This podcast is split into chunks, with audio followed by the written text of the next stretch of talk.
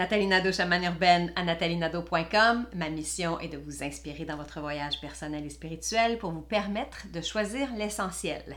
Aujourd'hui, je vous parle de devoir se justifier et de s'épuiser à se justifier.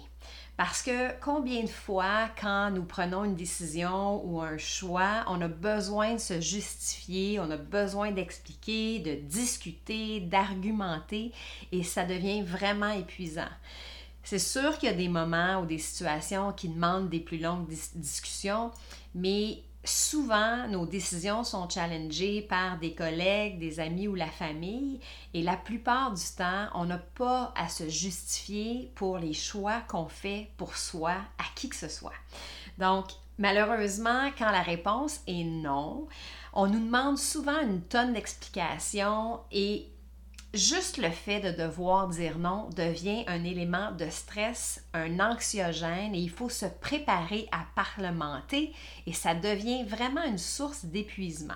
Le but, c'est d'être capable de dire non, mais de mettre fin aussi aux argumentations parce que en ramenant tout vers soi, on est capable de couper court au pourquoi. Je vous propose quelques exemples pour amener ça à vous quand ça vous arrive et de dire par exemple en ce moment, ma priorité est telle affaire.